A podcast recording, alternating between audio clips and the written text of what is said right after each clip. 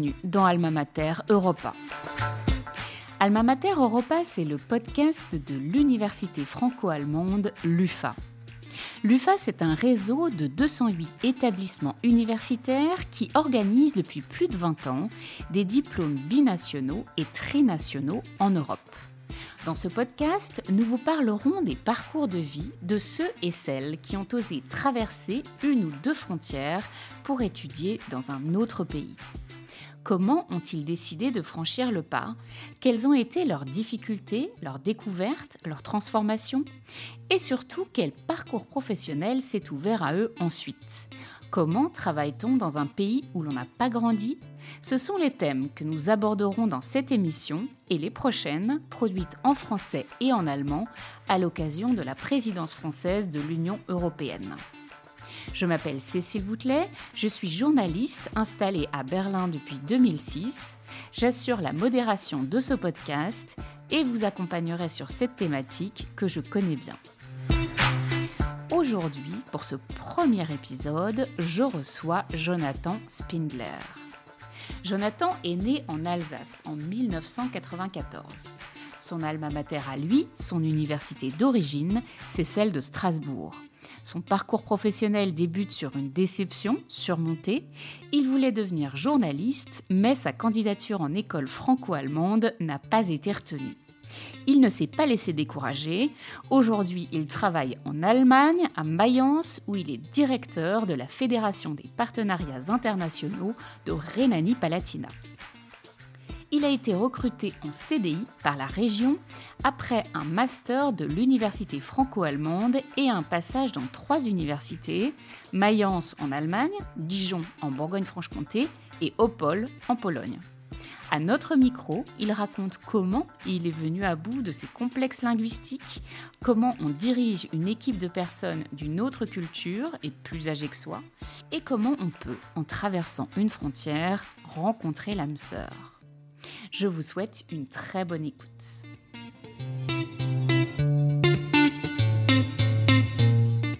Bonjour Jonathan. Bonjour Cécile. Jonathan, quand vous avez commencé vos études à Strasbourg, est-ce que vous vous imaginiez un tel parcours? C'est bien que vous posiez la question aujourd'hui et pas avant parce que je n'aurais jamais imaginé en tant que Français originaire de Strasbourg atterrir euh, aujourd'hui à Mayence, donc la capitale de la Rhénanie-Palatinat, dans un métier où je n'utilise quasiment que la langue allemande, je travaille avec des, Allemands quotidiennement.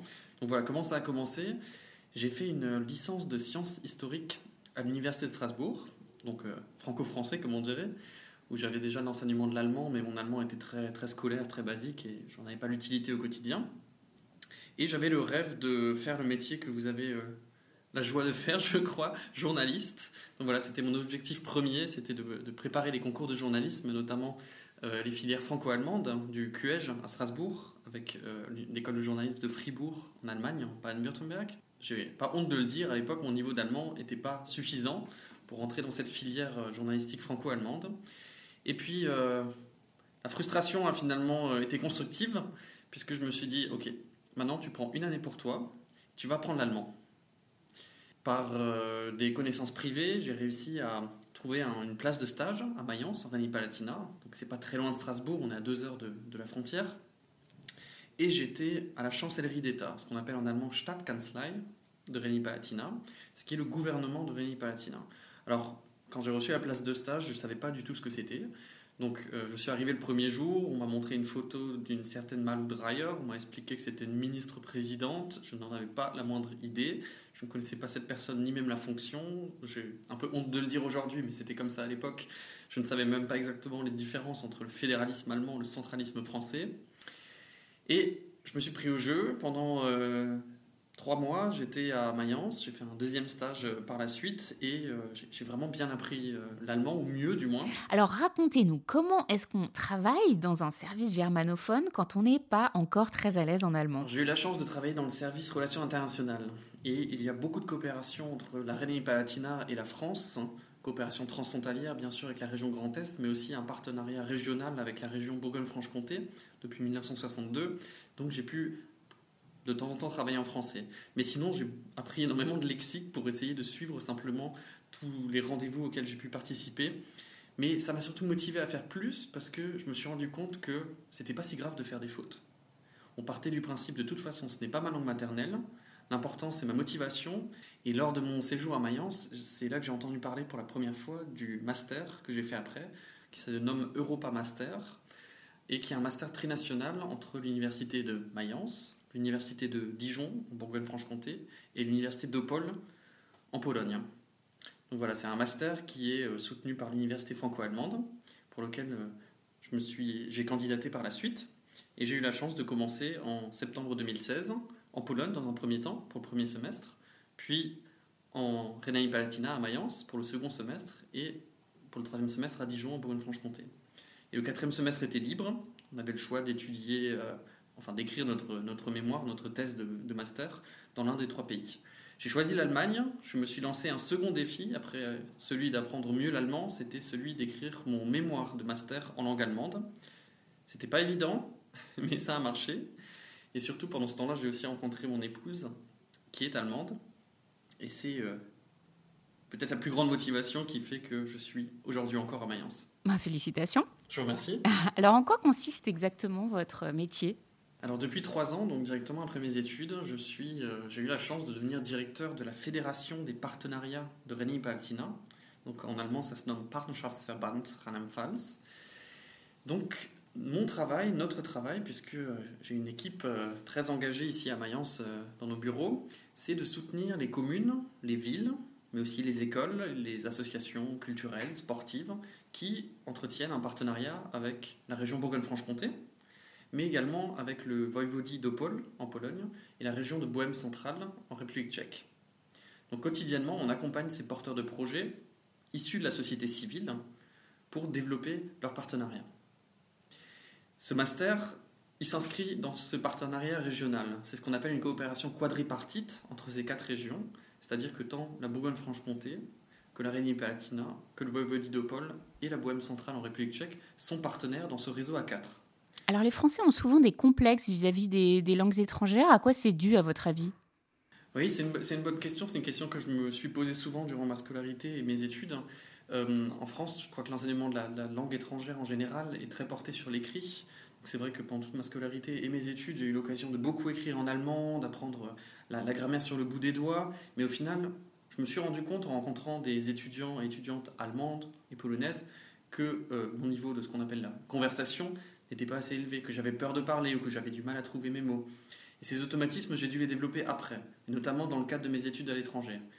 Et je crois que c'est important simplement, à côté de cet enseignement théorique dont on a besoin, on ne peut pas parler la langue sans connaître bien sûr les règles de grammaire, mais avoir assez de temps d'échange. Et si cela ne peut pas se faire dans le cadre scolaire, il ne faut pas hésiter soi-même à faire ses propres expériences. L'école est là aussi, l'université est là pour offrir des possibilités de mobilité. Et c'est là qu'il faut se motiver, être courageux et partir à l'étranger. Et on n'a pas besoin d'avoir déjà un niveau C1, C2, donc quasiment euh, langue maternelle ou, bilingue, pour partir en Allemagne et parler allemand. C'est un vrai effort de, quitter son pays, j'en sais quelque chose. Qu'est-ce qui vous, a encouragé à partir? Oui, alors bien sûr, j'avais déjà une certaine affinité pour l'Allemagne et la langue allemande de par euh, Strasbourg et, et, la zone géographique où j'ai grandi. Mais je dois dire que ce qui m'a vraiment motivé, c'est le cadre universitaire qui était proposé pour mes études. Il y a une grande différence, à mon avis, entre s'inscrire en tant qu'étudiant Erasmus et partir en Allemagne, se retrouver dans un amphithéâtre rempli uniquement d'étudiants et étudiantes allemands et allemandes, et être le seul français, ou justement profiter de ces cursus intégrés, donc ce que propose l'université franco-allemande, où il y a 50% de français, 50% d'allemands, ou même dans mon cas, un master trinational, encore un tiers de personnes de Pologne. Là, on n'est pas tout seul déjà. Et surtout, on va beaucoup plus se mélanger. Hein. C'est-à-dire que on va passer une période de, ses études en Allemagne et une période en France. Donc, quand je suis en Allemagne, c'est moi qui suis étranger et qui ai plus de mal avec la langue. Et puis, quand on a le semestre en France, c'est mes amis allemands qui sont pas à la maison et qui auront plus de mal avec la langue. Et là, on peut se soutenir mutuellement. Et là, j'ai eu beaucoup moins peur de parler, de faire des fautes et d'assumer aussi devant mes camarades. Voilà. Parfois, je trouve pas le mot. Parfois, je fais des fautes de grammaire. Mais c'est ce, format de cursus intégré qui m'a vraiment convaincu. Comment on fait pour se faire embaucher dans une administration allemande quand on est français? Alors ça, c'est une très bonne question. Alors j'ai essayé pendant mes études de réfléchir de façon stratégique et de me représenter dans quel domaine j'aimerais travailler en Allemagne. Et durant euh, mon master à Mayence, je me suis rendu compte que tout ce qui était démocratie parlementaire me plaisait énormément. Donc ce qu'on appelle l'ANTAC, donc le Parlement régional, équivalent de conseil régional, on pourrait dire, ici à Mayence, a un service relations internationales. J'ai donc candidaté pour faire mon stage de fin d'études dans ce service. Et c'est là que je me suis rendu compte, ok, c'est vraiment ce que j'aimerais faire, ça me plaît, ça m'a aussi rassuré. Je me suis dit, ok, maintenant tu as doucement les compétences linguistiques pour le faire, tu peux t'exprimer, tu sais rédiger des, notes de synthèse et, tout ce qui fait la beauté de notre métier. Et euh, suite à ce semestre entier de, stage, je me suis dit, ok, maintenant je me sens prêt.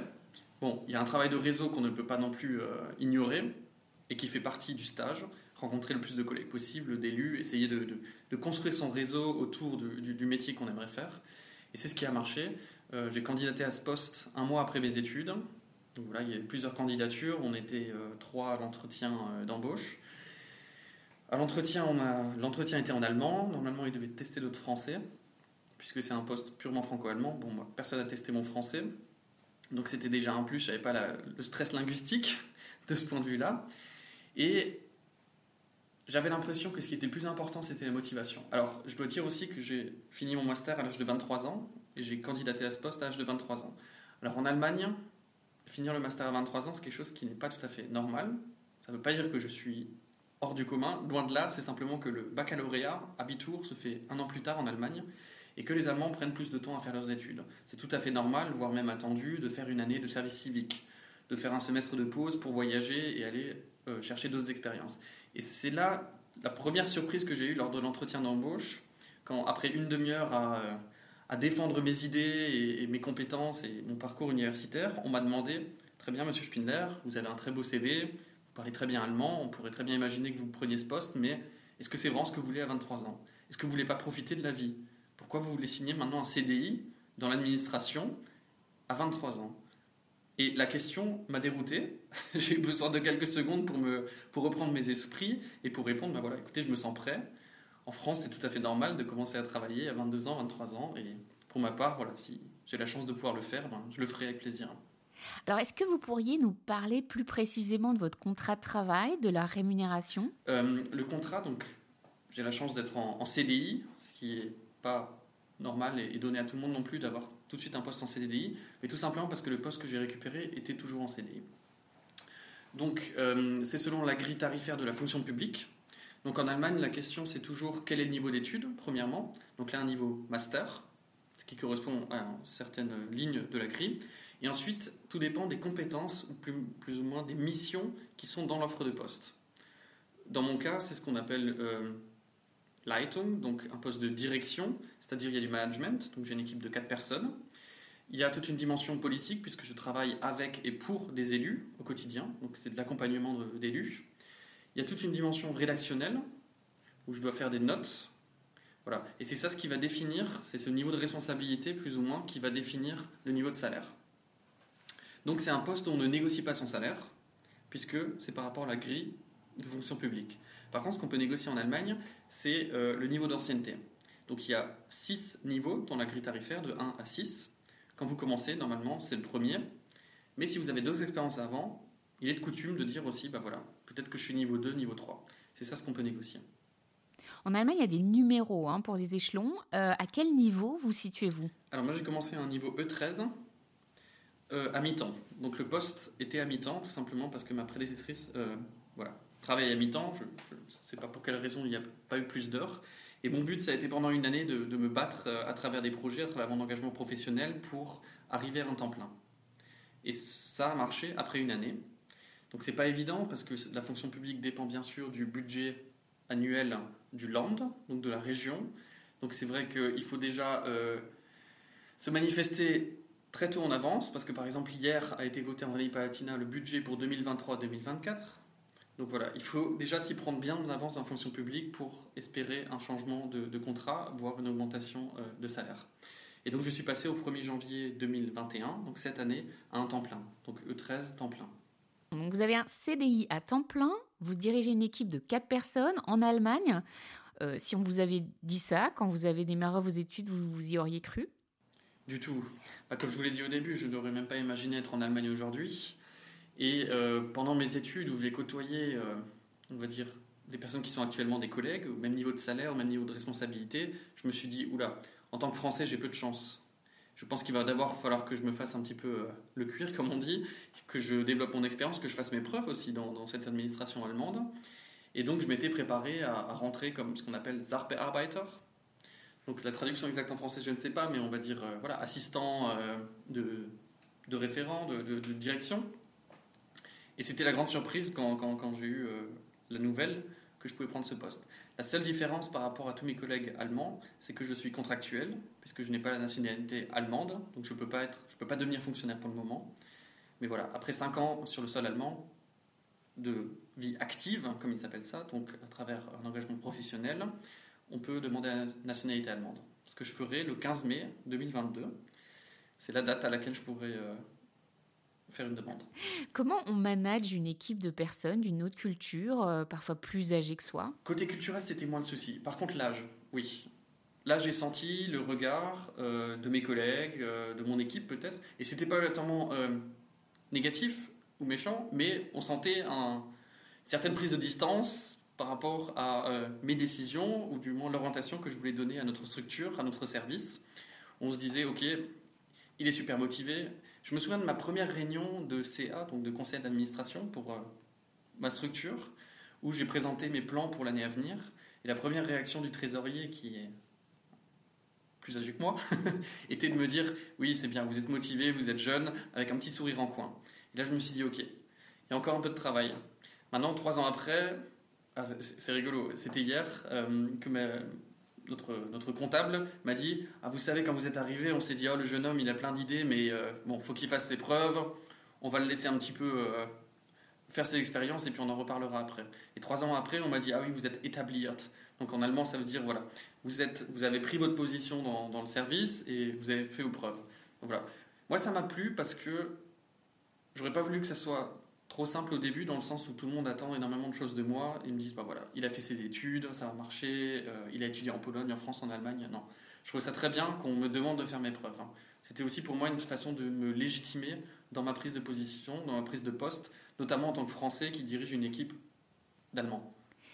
Qu'est-ce que vous retenez de votre expérience en Pologne, hein, qui est un pays euh, avec lequel vous n'aviez pas forcément d'affinité au départ? Alors pour moi, la Pologne, c'était le vrai dépaysement. Parce que Mayence, c'est bien beau, mais comme dit, c'est à deux heures de Strasbourg. C'est vraiment une culture très francophile, très francophone. C'est pour ça que je suis resté aussi. Je me sens très à l'aise. Je, me sens un peu comme chez moi. On parle en allemand de Heimat, donc c'est le, chez-soi, euh, le lieu où on se sent le mieux. Ben voilà. Mayence, Strasbourg, pour moi, c'est très proche. La Pologne, ça, c'était un dépaysement.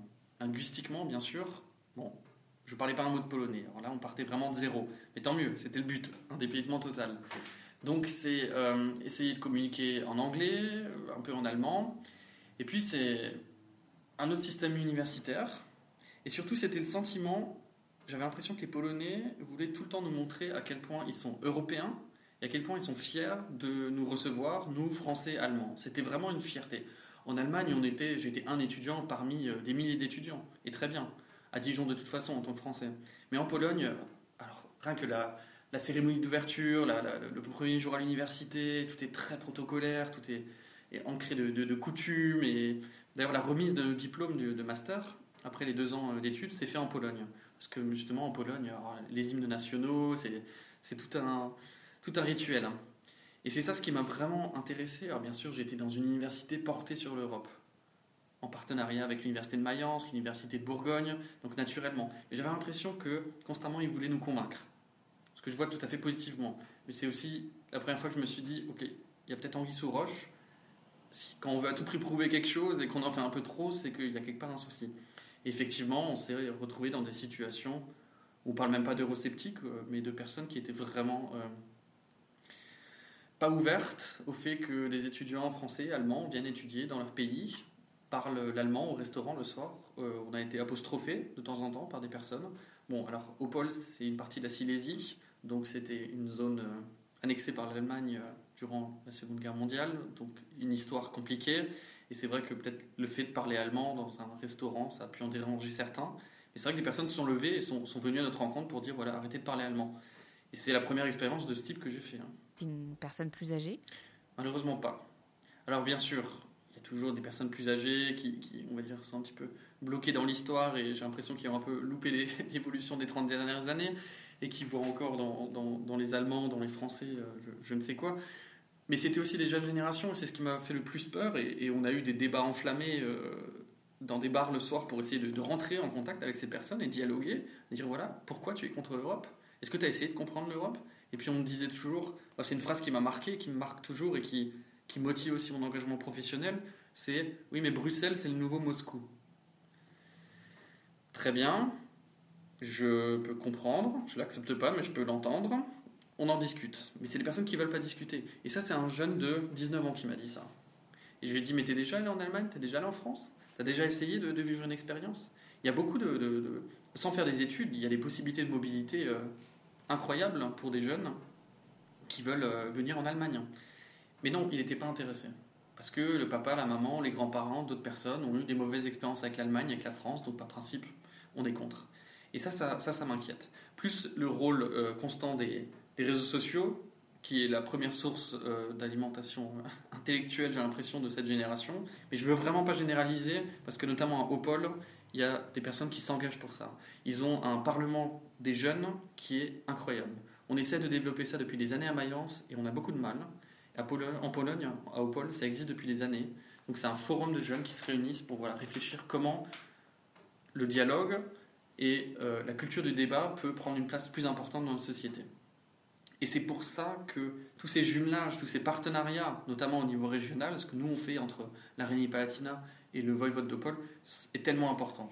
Qu'est-ce qui peut aujourd'hui motiver quelqu'un, un jeune, à tenter l'expérience dans un autre pays européen? Alors je ne vais pas vous répondre pour ouvrir ses horizons, parce que ça c'est ce qu'on vend quotidiennement, et c'est très joli, mais ça ne suffit pas à motiver un jeune à partir, très honnêtement la suite, il va se dire oui, j'ai ouvert mes horizons. Mais c'est pas ça qui fait le déclic. Moi, le déclic pour moi, déjà, c'est en termes euh, professionnels.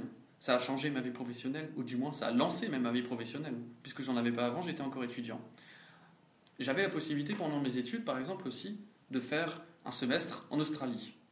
Ah, super, ça fait rêver. Alors ça, c'est clair que c'est un peu plus sexy si vous m'autorisez l'expression que euh, l'Allemagne ou la Pologne. J'y vais un semestre. Mais après, qu'est-ce que j'ai? Ah oui, je parle un peu mieux anglais, certainement. Est-ce que j'ai développé du réseau là-bas? Compliqué, c'est très loin. Et même si j'en ai développé un, comment je vais faire pour l'utiliser professionnellement? Alors si je peux m'expatrier en Australie, parfait. Très bien. Mais là, il y a d'autres choses qui rentrent en compte. La famille, les amis, le cercle d'amitié. L'Allemagne la Pologne, c'est pas loin. Moi, venant de Strasbourg, faire le choix de partir en Allemagne, faire le choix de m'installer à Mayence, j'ai rien sacrifié. Et c'est là souvent que les gens se trompent et me disent Ah oui, mais toi, tu as eu le courage, t'es parti, t'as as, sacrifié. Mais j'ai rien sacrifié du tout. Le salaire que j'ai actuellement en Allemagne, pour un poste équivalent, je ne l'aurais pas en France. Tout simplement parce que les régions allemandes ont d'autres compétences en termes de relations internationales, comme je vous l'ai dit. En quoi j'ai sacrifié quoi que ce soit? Je suis à deux heures de route de ma famille, de mes amis. Entre-temps, j'ai moi-même rencontré mon épouse ici, des nouveaux amis, un club de sport. J'ai pas l'impression d'avoir sacrifié quoi que ce soit. Mais pour me rendre compte de ça, j'ai dû partir. Et même si j'étais revenu, même si je n'étais pas resté en Allemagne, on ne parle pas que d'une ligne sur le CV. J'ai développé mon allemand, j'ai développé mon réseau. Et aujourd'hui, le réseau que j'utilise en Allemagne, c'est celui que j'utilise aussi en France. Parce qu'au final, tout est connecté. Et c'est ça ce qu'on oublie un peu. On voit partout des, frontières. Alors, sur une carte, on va avoir la France d'une couleur, l'Allemagne de l'autre et la Pologne de l'autre, d'une autre. Mais ça veut rien dire. C'est purement visuel. La question du passage de la frontière, c'est rien du tout. Le réseau s'arrête pas à la frontière et mon expérience professionnelle ne s'arrête pas non plus à la frontière. Et je pense que ça, il faut essayer de le comprendre et notamment en Alsace où je connais de plus en plus de jeunes qui me disent Ah oui, mais j'apprends l'allemand, euh, pardon, j'apprends l'anglais et le chinois. Très bien, super, mais pourquoi tu n'apprends pas l'allemand? À 5 minutes de chez toi, tu pourras avoir un poste qui est payé le double, avec peut-être un CDI à la clé directement, mais tu vas préférer galérer en Alsace, dans un métier qui te plaît pas, parce que tu parles pas la langue. C'est un petit peu dommage, non? Alors, je suis pas en train de dire que l'Allemagne va mieux que la France, c'est vraiment des questions de secteur, mais on peut pas ignorer le fait que il y a beaucoup de postes qui sont libres et qu'ils sont très friands de profils franco-allemands. Alors une question qui nous concerne tous, quel effet a eu la pandémie du Covid-19 sur votre vie professionnelle et personnelle? Alors la, pandémie, pour moi-même, en 2020, c'est un électrochoc. Parce que constamment on dit oui, ma génération n'a jamais connu les frontières fermées. Mais c'est vrai.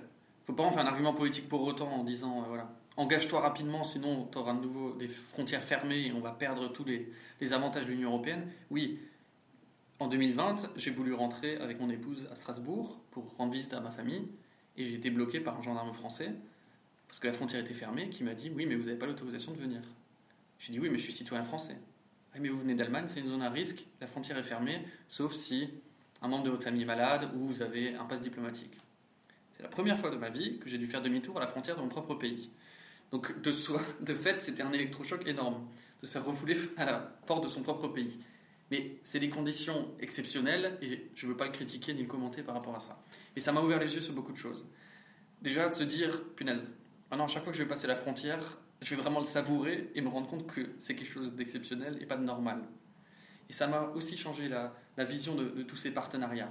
C'est que, quelle que soit l'échelle, il faut partir du principe que tout ça, c'est pas normal. Et même si ça se fait depuis 60 ans, il faut toujours se dire, il faut, il faut continuer à le faire parce que tout peut changer tellement vite. Tout ce qu'on prend pour acquis, peut vite se casser la figure. Et on le voit. Je suis désolé de reparler de la Pologne, mais 2004, la Pologne rentre dans l'UE. On appelait la Pologne le meilleur élève de l'Europe centrale et de l'Europe de l'Est. C'est le pays qui, le plus rapidement, a réussi à avoir les acquis attendus par l'Union européenne pour candidater. Un boom économique énorme, une ouverture sociale, sociétale impressionnante par rapport à d'autres pays européens, de l'Union européenne. Et maintenant, où est-ce qu'on en est? En 2021, on fait machine arrière. On parle peut-être une sortie de la Pologne de l'Union européenne. Qu'est-ce qui s'est passé? Ça peut aller tellement vite. Et moi, c'est une motivation quotidienne, juste de voir à quelle vitesse tout peut à nouveau se casser la figure, pour ainsi dire. Et ça, ça passe par l'engagement. Et ça passe par rester tout le temps en dialogue, tout le temps communiquer. On ne parlera jamais assez des choses. Alors bon, moi j'aime particulièrement parler et, papoter, donc c'est plus facile que pour d'autres personnes, mais ça ne veut pas dire que ça se fait par la parole. L'engagement, il peut se faire de plein de façons différentes et à quoi vous rêvez aujourd'hui, donc pour l'avenir et plus particulièrement pour cette année 2022 qui s'ouvre? Bon, je pense que la réponse classique pour tout le monde, déjà sortir de cette pandémie et puis profiter de nouveau de, projets en présentiel. Euh, on a de très beaux projets en attente euh, du côté de Mayence et de Dijon. On a notre premier dialogue citoyen entre une région euh, allemande et une région française qui devait avoir lieu fin novembre, qui est reporté au mois de mai. Donc là, Professionnellement, c'est déjà mon rêve de pouvoir faire ce projet parce qu'on a mis beaucoup d'énergie là-dedans. Ensuite, euh, ah, j'aimerais. L'Europe centrale me, fait du souci, je dois vous le dire. vous l'avez peut-être déjà compris avant. J'espère que, que les Polonais, les Tchèques dans une moindre mesure, vont ouvrir les yeux et, comprendre tous les avantages de l'Union européenne. J'ai très peur des élections à venir, mais également en France. Je ne sais pas où on va. Je ne vais pas donner mon avis politique ici, mais j'espère qu'on va dans un sens euh, des valeurs européennes et du vivre ensemble. Ça déjà, si tout ça on peut, on peut le renforcer, ce serait, ce serait déjà bien. Et après, euh, je ne sais pas, j'espère euh, convaincre encore plus de jeunes à partir en France, partir en Pologne, partir en Allemagne, à partir simplement, à voir autre part, à ouvrir son horizon. Je crois que ça faciliterait beaucoup de choses. Et j'aimerais, c'est complètement, complètement fictif, mais j'aimerais beaucoup qu'on repense un petit peu aussi la façon d'enseigner les langues étrangères en France. Je crois que ça ferait gagner du temps à beaucoup. Alors bon, moi à 23 ans j'avais fini mes études, c'était déjà trop jeune pour l'Allemagne, donc il ne faut pas que ça fasse trop vite non plus. Mais euh, ce serait pas mal de, réfléchir à comment mettre plus de pratique ou une autre pratique de la langue, parce que ça je l'entends aussi très souvent, l'apprentissage de l'allemand en France, se casse la figure. Il y en a de moins en moins des jeunes qui apprennent l'allemand. Il y a peut-être une réflexion à mener. Je crois qu'il y a assez de bons exemples de personnes qui ont appris l'allemand et ça a changé leur vie. Et je suis très heureux que, vous fassiez ce, podcast, que vous le proposiez, qu'on peut peut-être changer quelques avis, quelques personnes se disent à la fin, bah, ah, ça vaut peut-être la peine quand même. Et puis, euh, et puis voilà. Euh, en privé, voilà, mon épouse, qui est germano-polonaise, je l'ai rencontrée en Allemagne. Si ça a marché, c'est parce que j'ai parlé allemand avec elle. Elle parlait pas français, je parlais pas polonais, Bon, l'anglais, euh, ça aurait pu marcher, mais c'est pas ma langue de prédilection. Et c'est par l'allemand que j'ai réussi à la séduire et qu'aujourd'hui on, est mariés. Donc je trouve que c'est déjà une sacrée motivation de se dire, bah voilà, pourquoi rester euh, longtemps célibataire à Strasbourg, malheureux, et pas trouver euh, mon âme sœur alors qu'elle est deux heures plus loin, de l'autre côté du Rhin, et, que j'arrive même à communiquer avec elle. Donc ça peut être une motivation aussi privée. Hein. On a parlé beaucoup de travail et carrière, mais avant tout la motivation, il faut qu'elle soit personnelle. Hein. Jonathan, merci beaucoup pour cet entretien. Un grand merci à vous. Voilà, c'est la fin de cet épisode. J'espère qu'il vous a intéressé. Si vous souhaitez en savoir plus sur Jonathan, son master, son parcours professionnel ou l'université franco-allemande, n'hésitez pas à nous contacter. Et si le podcast vous plaît, n'hésitez pas à le recommander ou à lui donner 5 étoiles sur les réseaux. Laissez-nous vos questions et commentaires, ils seront lus avec attention. Merci beaucoup pour votre écoute. Je vous donne rendez-vous le mois prochain. À très bientôt.